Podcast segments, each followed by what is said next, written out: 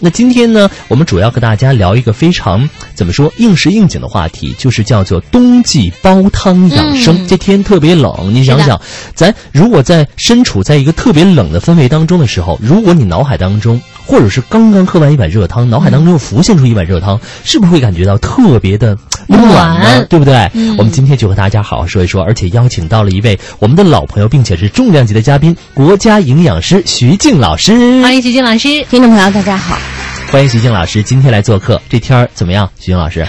啊，挺挺凉快的。挺 凉快的。但我特别欣慰，因为今天特别的蓝天白云，对对对对特别好，比雾霾我觉得要好很多。是，我觉得这天儿有时候特纠结哈。就比如说有这个不是空气质量不是特别好的时候呢，嗯它没有风，所以感觉有一点点温暖哈。嗯但如果说呢一来风，然后呢的确是天儿特别湛蓝了，但也冷啊但也冷。还是嗯冷，咱们不说冷冷点汤嘛啊，冷咱们可以多喝点热汤，我还是喜欢对蓝天的。我也是啊，我也是还哈是。挺好的。OK，这样一个好天气，咱们一起来学一学这个冬季的煲汤养生哈。有任何的问题呢，都可以随时提出，可以到微信的公众账号当中搜索添加“都市之声”，加为好友，文字留言就 OK 了。我们问一下徐晶老师，都说汤呢是食物的精华，但是汤好喝，并不意味着说营养成分都进入到汤当中呢。这句话说的对吗？对，嗯，前半句对，后半句。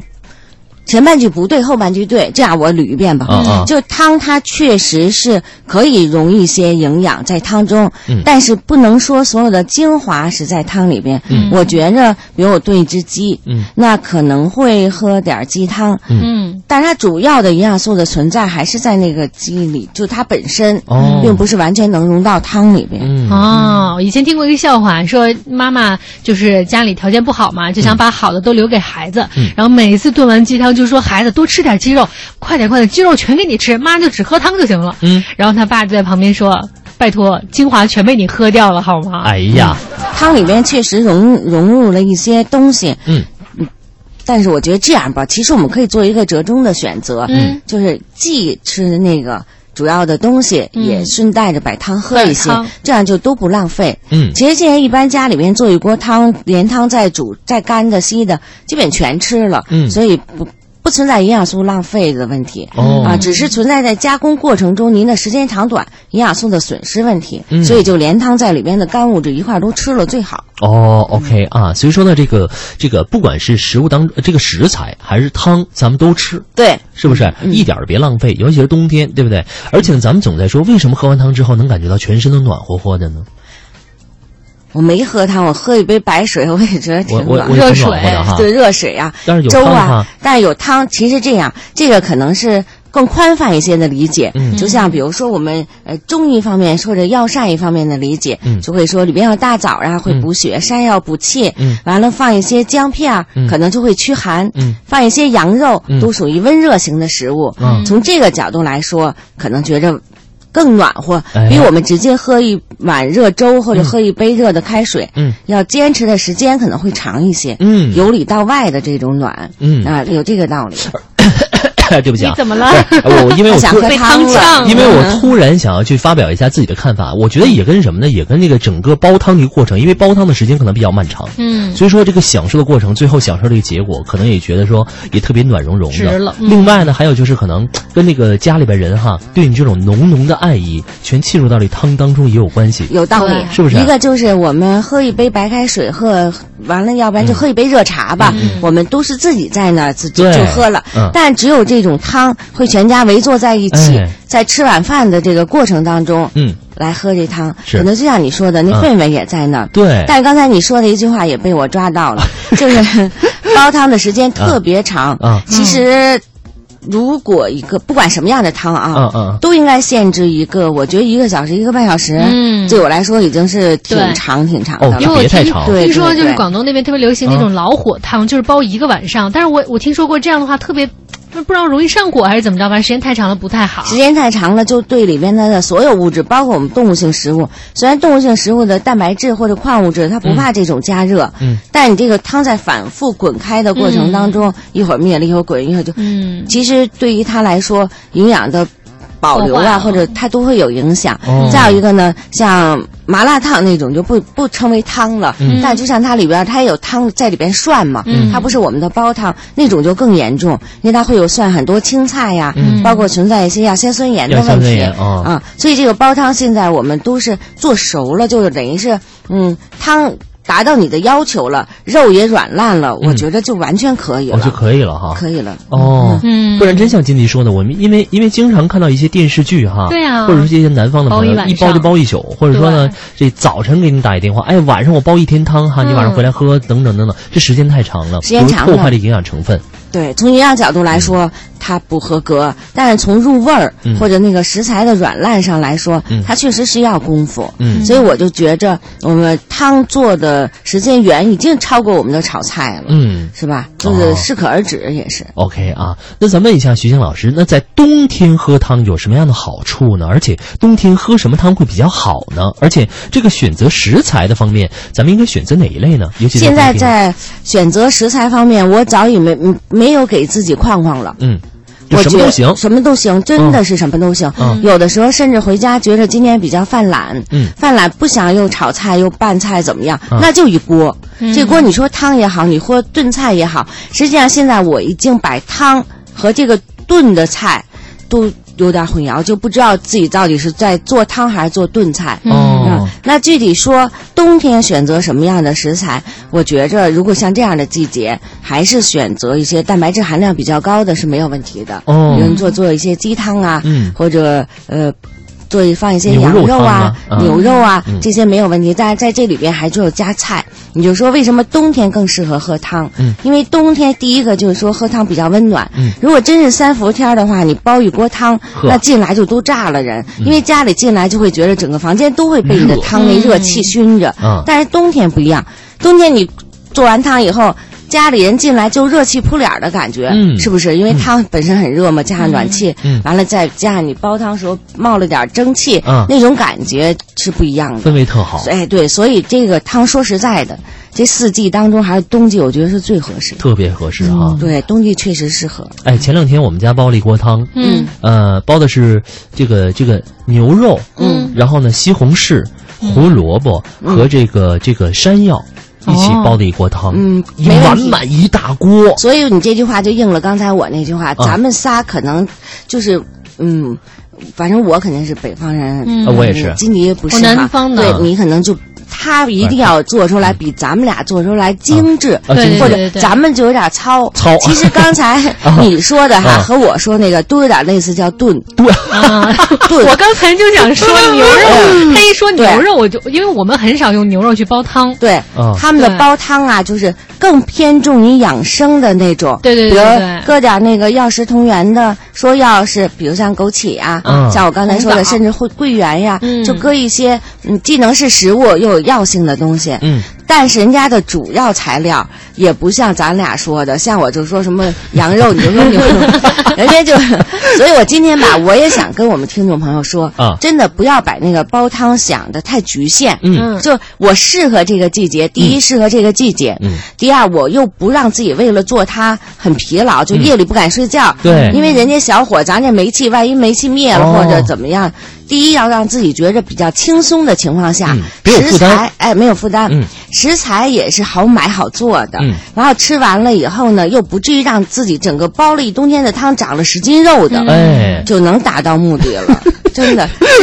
我终于了解一点哈，我和徐静老师真是煲出来汤都特别瓷实。对，炖菜，都是炖菜金黎他们一会儿可以帮我们介绍介绍，人家真是煲汤。真有汤哈、行，咱们先休息一下，来听首歌。不要忘记，我们今天呢和大家互动的话题，主要聊的主题呢就是冬季煲汤养生，咱们可以好好的想学一学啊。不管南方人、北方人，咱们能学会都行。其实生活当中哈、煲汤有很多很多种，嗯比如说像汆丸子汤、对，这个煮。汤，还有包括咱们今天的煲汤。这有啥区别？还有包括这个，我刚刚我举的那例炖汤 炖汤啊，特别瓷实的炖汤，有什么区别吗？徐静老师？其实我觉得这三个里边煮是最简单的。嗯我们经常在用的，也是我们说的不太讲究的，都应该算煮。西红柿鸡蛋汤，啊，西红柿煎汤或者说菠菜汤什么的，菜那个蛋花汤。啊，那都叫煮。所谓煮就是比较快，而且食材呢煮出来以后还要保持一定的新鲜度。嗯。它也不要求特别酥烂。嗯，煮汤我自己体会更多的都是用在，嗯，家常便饭，嗯，没有那么多，就我们平常所谓的简单的喝个汤。对，你看，要是炖呢，就上了一个层次。所谓的炖，我倒觉着跟煲汤是差不多一个意思。嗯小火慢炖，嗯，然后煲汤也是小火慢熬着这种。你看我。打一个特别通俗的例子，我说今天中午我煮个挂面，我不能说今天中午我炖一个挂面，对吧？所以煮挂面肯定就比较快，是炖就比较慢。嗯那个汆丸子呢，也是属于比较快的一种，它用汆的方法嘛，你可能时间长了，它这个肉质反而不好吃了。哦啊，对于我们听众朋友或者我们仨在平常的日常生活当中，你拿到这个食材以后，你自然会想到它用哪种方法了。嗯你像牛肉，我们就比如凉水放进去，或者排骨啊，我们就会慢慢的让它炖着。嗯嗯是吧？就让它慢慢的炖着。比如说我打点肉馅儿，今天想做个丸子冬瓜汤，嗯我一定在这个水特别开的时候，迅速的把这丸子，嗯就我因为我不会像那个师呃厨师似的拿手，他们也不怎么一个一个就、嗯我跟那厨师做节目，他们就是好像飞一样的小丸子，就嗯那咱们肯定做不到。嗯所以我就先给他盘子里边摆好了小丸子，完了等水开的时候一个一个下，那个确实要一点的速度。嗯啊，因为我们如果分不清的话，都不用学，你自然碰见这食材，你就知道怎么操作。哦，其实有的时候这个汆丸子汤，包括这个煮汤，可能讲究的是火候，还有包括食材的新鲜性。嗯但是炖汤来说呢，相比之下，可能就要求更加高一些。时间，嗯，时间更长一些。哦，其实我现在做到这儿，我才想到，真正炖的东西还是含蛋白质丰富的动物性食物比较多。嗯，比如说，比如说我炖只老母鸡喝一喝汤，嗯，我炖点西红柿也没什么意义，嗯是吧？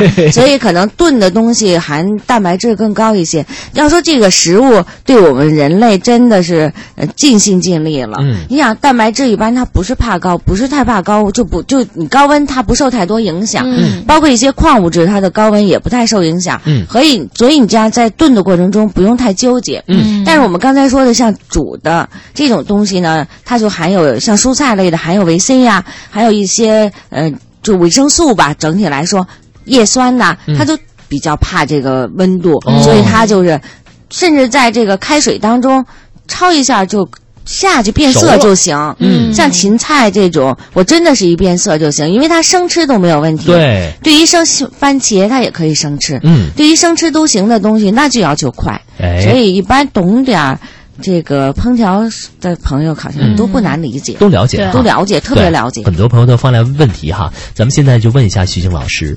呃，有一文有一人叫盼盼，他说：“请问一下徐静老师，煲汤用瓷炖锅可以吗？一整晚的时间会太久吗先说一整晚的时间会太久，如果是买来的就陶瓷的，就用于煲汤的专属工具，嗯。我觉得可以，因为它在生产的过程中就是为了我们做汤生产的，嗯。所以拿到家来我们正常用没有问题。时间太长一点了，还是尽量就像我说的，嗯。掌控在一个半小时之内吧，就应该什么肉也差不多都烂了。？”哦，嗯。这个这个，说实话哈，咱们在今天节目一开始就说过了，这煲汤时间别太长了，你这一煮煮一宿，这太吓人了，对不对？尤尤其是用那煤气哈，嗯也挺危险的，是不是？对再加上大冬天，咱也不开窗户哈，嗯那确实挺危险的。然后我确实理解这一部一部分朋友，因为我也有一个想法，就问一下嗯徐老师，因为就总觉得肉它炖不烂，就比如说炖的牛肉，嗯所以说呢，很多人家可能就是用时间的这种。就是拉阵线特别长来炖，让它炖软烂一些，因为很多牙口不是特别好哈，也喜欢这种特别糯的那种。另外呢，就是有一些人呢，为了让它这个这个软烂呢，先用高压力锅先炖，嗯。然后等它软烂了之后呢，再放到比如说什么这煲汤的工具当中再来炖，这样是 OK 的吗？这样没有什么特别的限制，这样做，嗯。但是确实这种方法做完的，它不如至始至终就在一个哦，人对，不是那么好吃，因为这个过程中我见过我们很多新手嗯。或者不经常做汤的朋友，嗯。他会反复来回加水，哦。这个汤好不容易就挺像汤的了，完了他嗯。倒一个锅，觉得哟这不够了，完了再再兑点开水，啊，其实来回来去就。变得这个汤的品质不那么像汤了，哦就有点稀汤挂水的那种感觉。如果真的是做汤的话，还是一下下来比较嗯让这个汤融合，让我们感觉有那个滋味在里边。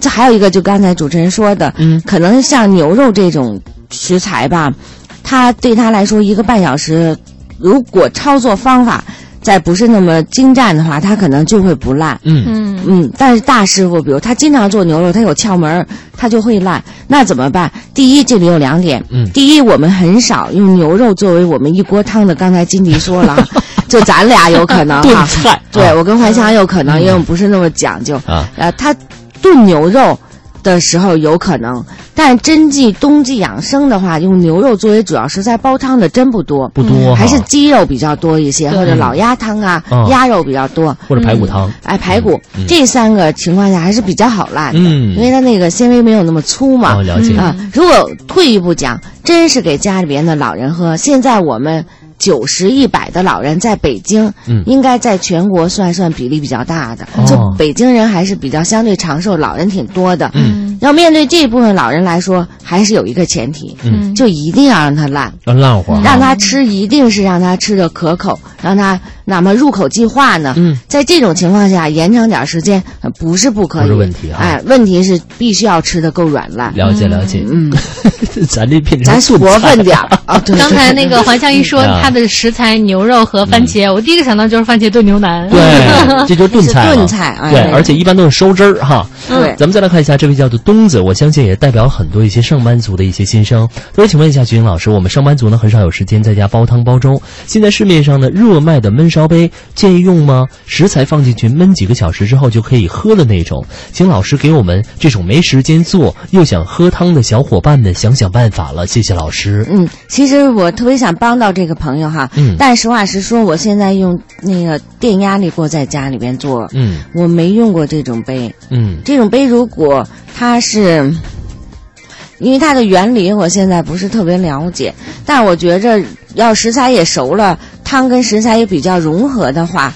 可能更多的就从营养的角度来说，它会损失一些。哦，你就看它是哪方面，比如你要做肉，它到点了，它熟了，跟我们用电压力锅呀，或者我们细火慢做的，嗯呃味道啊什么的都差不多，嗯甚至比我们那个味道更融合的话，您就放心用。嗯但是在这个过程中，因为时间长，那它可能我说的蛋白质啊、矿物质保留，像一些维生素，你再用这个，这叫锅叫杯焖焖烧杯焖烧杯嗯哎，在用焖烧杯的时候，一定要记住旁边要放一盘蔬菜。就你在吃这个吃这个里边出来的成品的时候，要注意自己额外加一些新鲜的蔬菜。哦，然后，即便天气比较冷呢，也还要适量的吃水果，把你这个杯不能解决的，像维生素 C 呀，什么像我们刚才说的叶酸呀，嗯。等等营养素物质，用从嗯。其他的食材嗯。给找补回来，哦还是一个平衡。哦。但最起码你通过这个杯，嗯。你能保证每天自己热乎乎的喝到汤了。嗯。我觉得这方面还是可以做到，也还行哈，还行。我们以前节目当中好像专门说过这焖烧杯，对好，像聊过一期。嗯然后呢是怎么着来着？我我觉得这个焖烧杯呢，大部分的实用的用途好像用在煲粥是 OK 的。嗯，但如果你要煲汤的话，它真的能不能煲？可能能煲哈，嗯因为我没用过，可能能煲。但是呢，它如果要是用那种像什么砂锅啊，或者说专门的炖锅来炖的那种，还是有区别。肯定不一样。这里边最大的区别，刚才我想到了，你这、你怀香说的这点特别的好，嗯就是粥它对你的水平，嗯对你的从烹饪的水平到你器材的食材的水平要求不高。嗯嗯嗯，对吧汤汤绝对是为什么我们能到街上去施舍？就过去那人都在那儿赠粥，一个是它比较食材比较廉价，嗯嗯嗯再一个它确实没有什么过高的要求，嗯倒一锅里边一煮，嗯只要是别是见汤不见米，见米不见汤，融合在一起就行行了。嗯但是如果煲汤严格的讲，白比我们仨的层次再高一下的话，嗯它真的是谁先下谁后下，是。对吧？你不能一锅，你你要是这个这个杯子一下都放进去，对它那没有层次，就举个那个例子吧，就这个牛肉跟土豆就不能一起放，哎。要不然土豆全都灭了。对。就没了。嗯。就灭了。对，从那个 从食材的 存在到它的口感嗯，而且这种口感也是分层次的。就谁先放更入味儿，嗯。谁后放浅浅的沾一点光就可以。哦，它这个要求就是，我们这样说吧，只能将就，就不能像人煲汤那么讲究。啊对，哎，你就看你自己怎么平衡。了解了解，所以说这位朋友哈也代表了很多这个上班族的心声，因为没有时间嘛，天天上班嘛，用这焖烧杯你焖点粥什么的，其实 OK 的，各种什么什么什么这粥那粥都是 OK 啊。但是如果你要煲汤，其实不是特别建议啊。当然你要对这东西，就像徐静老师说，不是特别讲究，那 OK。啊，你可以去尝试一下。然后呢，刚那位盼盼朋友听完之后呢，他又说了一下啊，老师非常开心读到这条信息了。但是我这个是专门炖汤的锅，分好几个档位呢。嗯，那就用吧，我觉着没问题。啊，咱还以为是那种煤气的哈，煤气可能要小心一点，但是那种电的其实还行。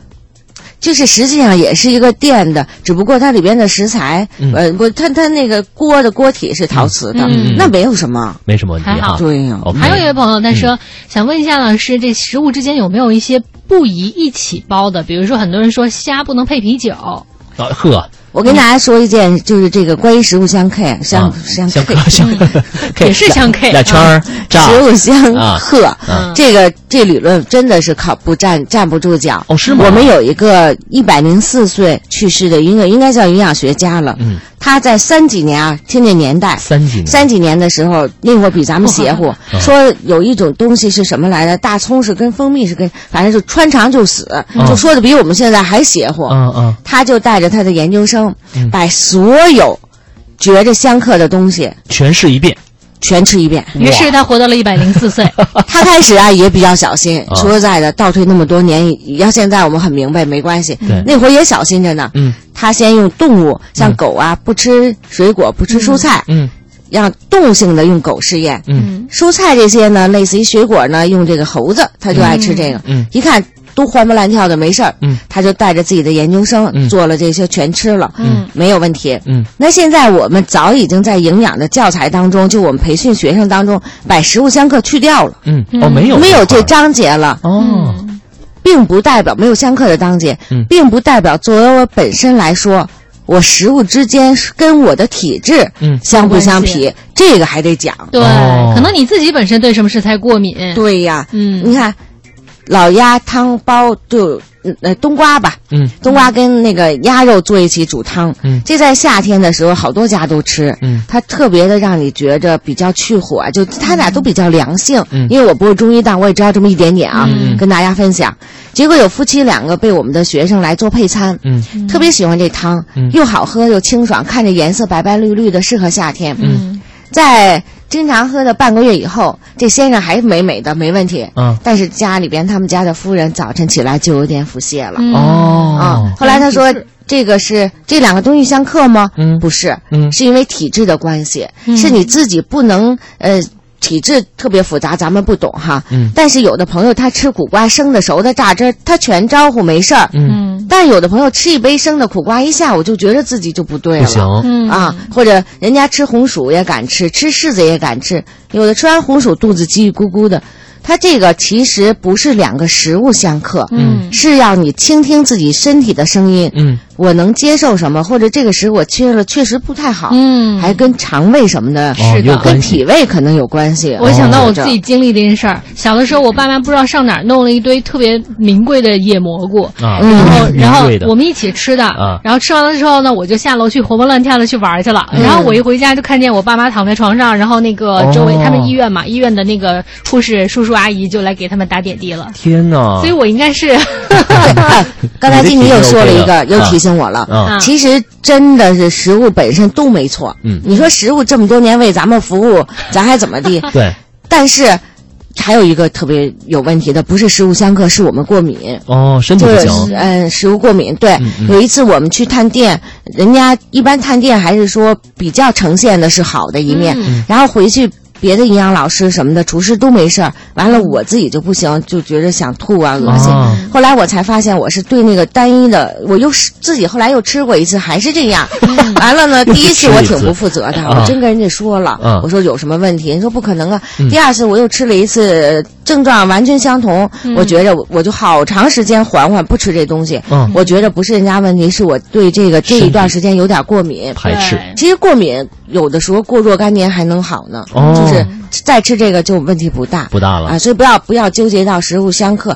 还有一点，就是您在做汤的时候，我们没有食物相克，嗯，但是中国的这个饮食文化，人家有自己根深蒂固的那种传统文化，嗯，您不能瞎凑，这个就是本来哎，对了，我现在他们说的是黑暗料理，黑暗食堂，对我来说，我真的觉得从感官、从口感都不行，嗯，那种就算了，有的那个配的。就觉得特别难看，什么月饼炒腊肉啊，啊炒辣椒啊，什么香蕉蘸点酱油啊，对，荔枝泡酱油，对，我觉得荔枝和酱油都是特别好的东西，泡在一起我反正不太接受，我也接受。所以我觉得您这个汤啊，就按照我们传统的，您搁个大枣，搁个枸杞，嗯，或者甚至什么山药啊这些药食同源的，我们都没有什么想法，嗯，不要。太跨界啊！你说是吧？就别太瞎弄了，是不是？对。而且那种食物相克这种理论呢，其实徐静老师说了，站不住脚，其实跟自己的身体是有关系的。是有关系。其实想到我自己的话，我也是 N 多年前跟金迪差不多，也是吃蘑菇嘛。是。然后我们家是吃那个那个蜂蜜啊，那蜂蜜，而且吃那蜂蜜是什么呢？吃那蜂蜜的结晶，就那个东西。然后而且要空腹吃，我和我爸同时吃的，他吃完之后没有任何的关系。当时我空腹吃完之后呢，我就不行了，嗯，就是。又想拉又想吐，然后整个身体非常不舒服，还挺押韵的哈。然后呢？就是，但是我过了这么 N 多年之后，哎，就像徐英老师说的，可能哎又好了。我空腹吃的话没问题了，但是当时也不清楚为什么。对，其实我们今天说的要倒提醒我们了，对自己身体还是有个了解。对，你是属于寒的呀、热的呀，咱也不懂，但是差不多你知道自己别别别瞎吃，嗯，别轻易尝试自己不经常吃的东西。对，你老挑战自己身体的极限，你说是谁能受得了哈？嗯，我们现在呢有请徐静老师具体和大家说一说，因为现在煮汤的容器有很多，比如说高压锅。电饭锅，包括煮汤的炖盅，还有包括瓦罐啊，包括砂锅啊什么的，都适合煲汤？而且这些容器和煲出的汤的口感有直接的关系吗？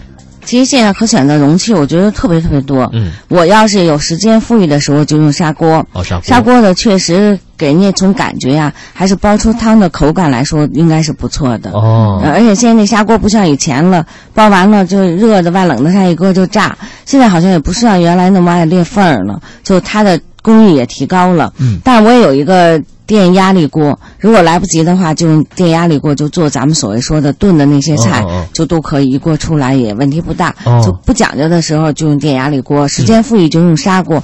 那除了这以外，还有很多像我们刚才主持人说的各种煲汤的这个工具。工具，我是想您这样，您不用特意现在需要重新配置或者怎么着，就买好的。那您还不如先用好您现在手里的，啊，用好了，完了，我们觉得水平够高了，嗯，喝的汤的种类更多了，嗯，在这个前提下，您可以再制备一些，现在就可选的余地非常大，哦，看你有什么更适合家庭的就行。OK，啊，就选喝自己的就 OK 了。嗯，其实这些这这个家用的这个厨房工具当中，其实我最害害怕用的一个就是砂锅，还有一个电压力锅，其实我挺害怕的，挺瘆得慌的哈。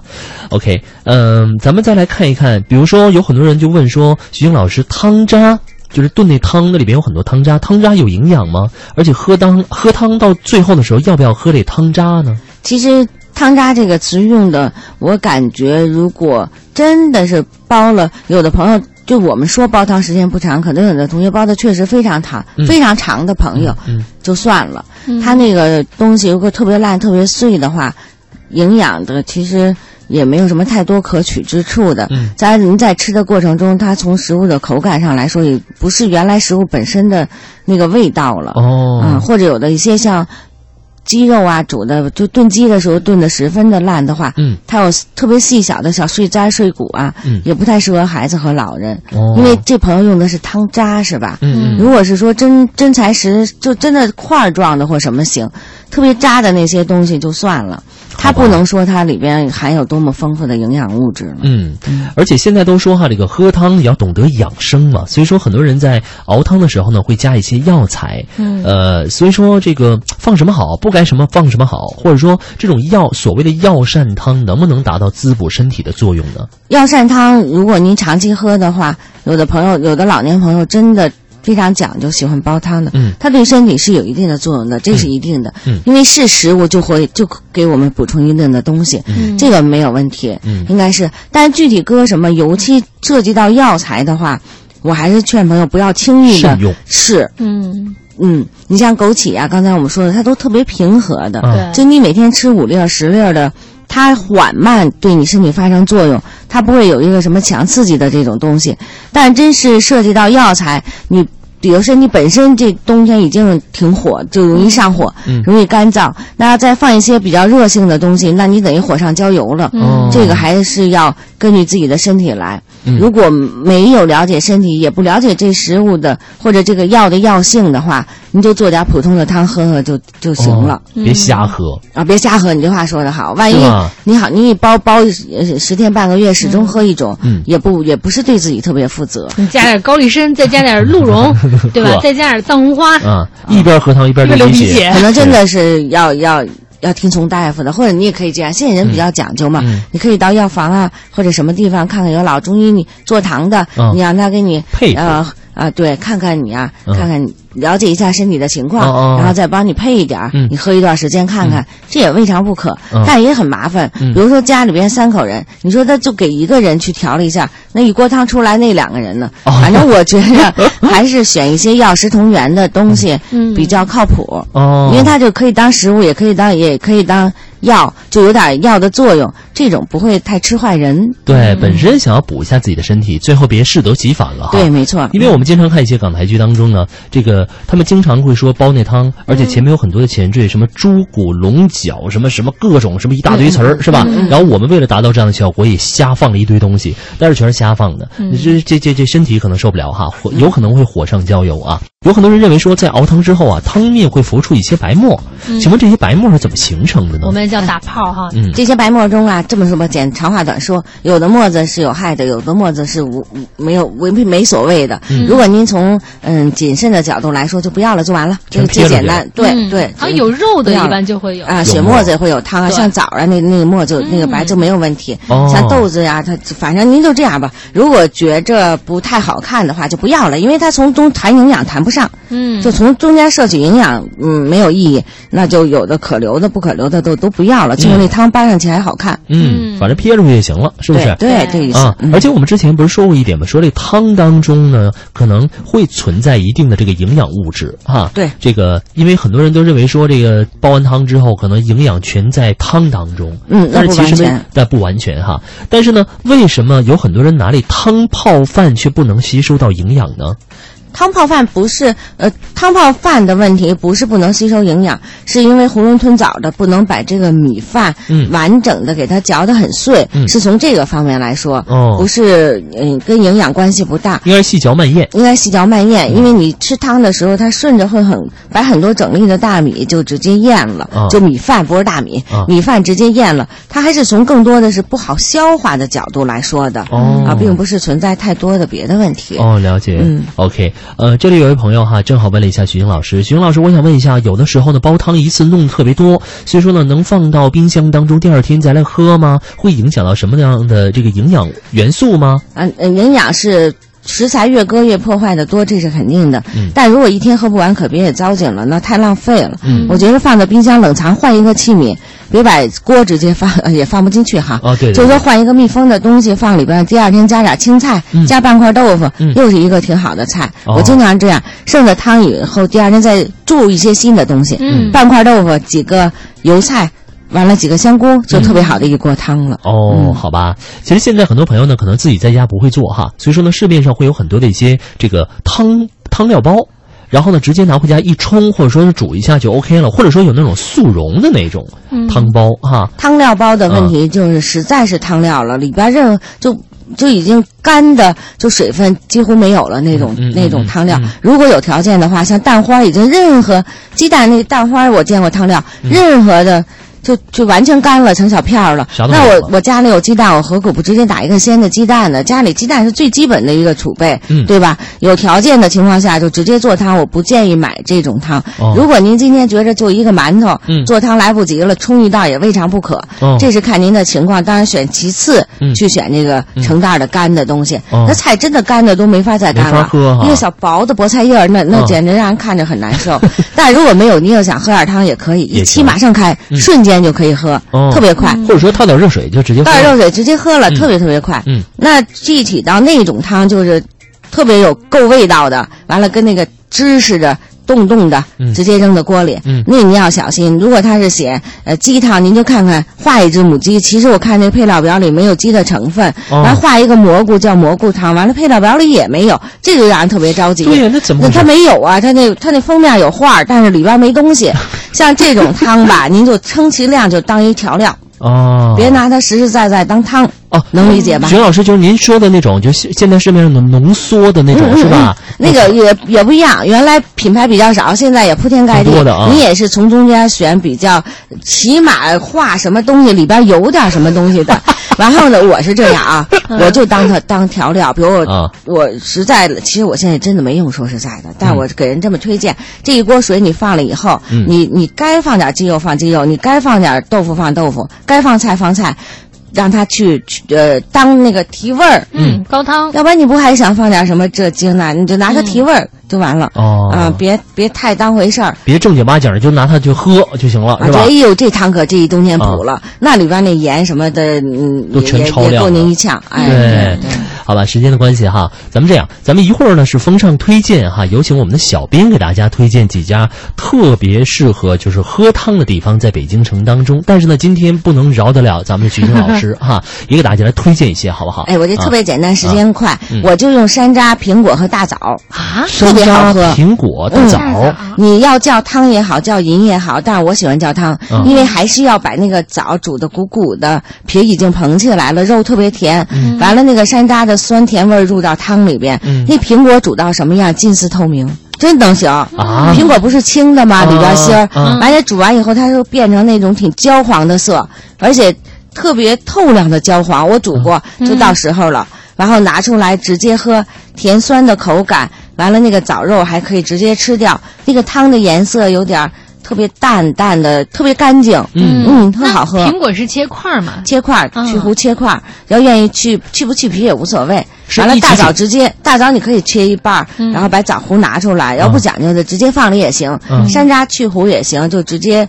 煮也行，但是这碗汤的给你的感觉就是能刺激你更饿，有点刺激，吃更多啊！对对对，哎，这汤我还想起一句啊，特关键的，啊、原来不说饭前喝汤啊，饭后喝汤，对对，那个现在你不要太纠结。嗯，但是有一点必须我最后说一个，一定要把这个汤当成您正餐当中的一部分哦，要不然您可就长肉了。你想进肉汤那哪行啊？一定要想到今天我喝汤了，无论从主食从副食，要把它算进去哦，嗯，这样才算。科学呢？OK，再适当的这个吃一些其他东西都就行了，别吃太多了。哦，对，还有那汤挺挺有热量的。哎，刚徐静老师给大家推荐的应该叫水果羹或者水果汤都行，而且三种食食材是一起放到里边煮的，而且是冬天这个季节特别有的，特别适合的。先去找的，好吧？OK，再次感谢徐静老师，谢谢，谢谢客气啊。OK，进入到推荐的板块，有请出我们的呃非常资深的小编辑哈，就是我们的小月月。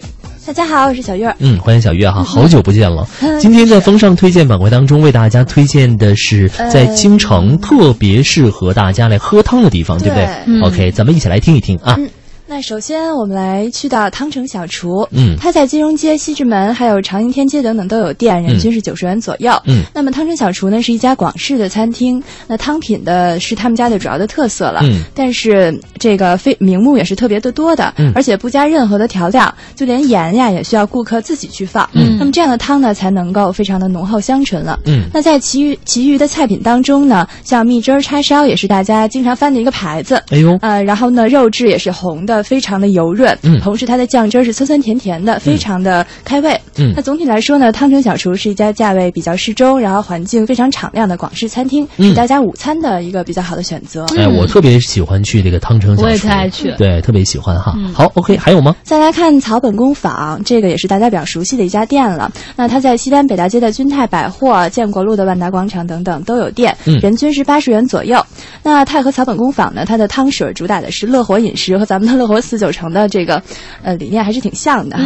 它提供的是老火炖足、绝不放味精的八小时例汤，每天只有两种，绝对不会多设，所以说质量是非常能够保证的。那么它的出厂方式呢，呃，也是特别的别出心裁的，是用银闪闪的这种保温杯载着，然后一份儿呢刚好能够倒足两碗整。哎呦，那饭前呢可以润喉暖胃，是刚刚好的。嗯，那推荐他们家的这个栗子百合老鸭汤，还有鲜人参红枣枣包乌鸡汤。嗯，呃，味道是非常好的。然后同时呢，它的这个自然的食材啊，原味分布在唇齿之间，细细品味之余呢，是充满甘香的。OK 啊，草本工坊。对，接下来还有吗？再来看一碗靓汤吧。它的地点呢是在世贸天街，还有百子湾的苹果社区，还有金汇路的上都 SOHO 等等都有店。嗯，人均非常便宜，四十元左右。嗯，那一碗靓汤呢是一个香港女生呢在北京创立的养生汤水品牌。嗯，店铺中的菜品呢自然都是以粤菜为主要的口味了。嗯，那么炖汤和蒸菜是主打系列。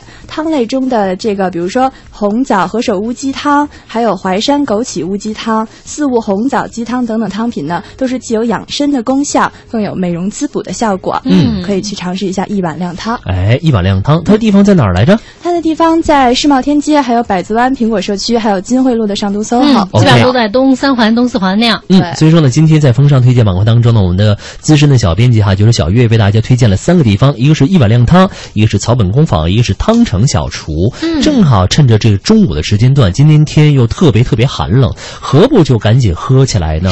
喝起来，对呀，得喝点汤哈，让自己暖身和暖心。再加上今天的节目又特别的温暖。OK，呃，非常感谢我们的编编辑小月月，谢谢，谢谢月月。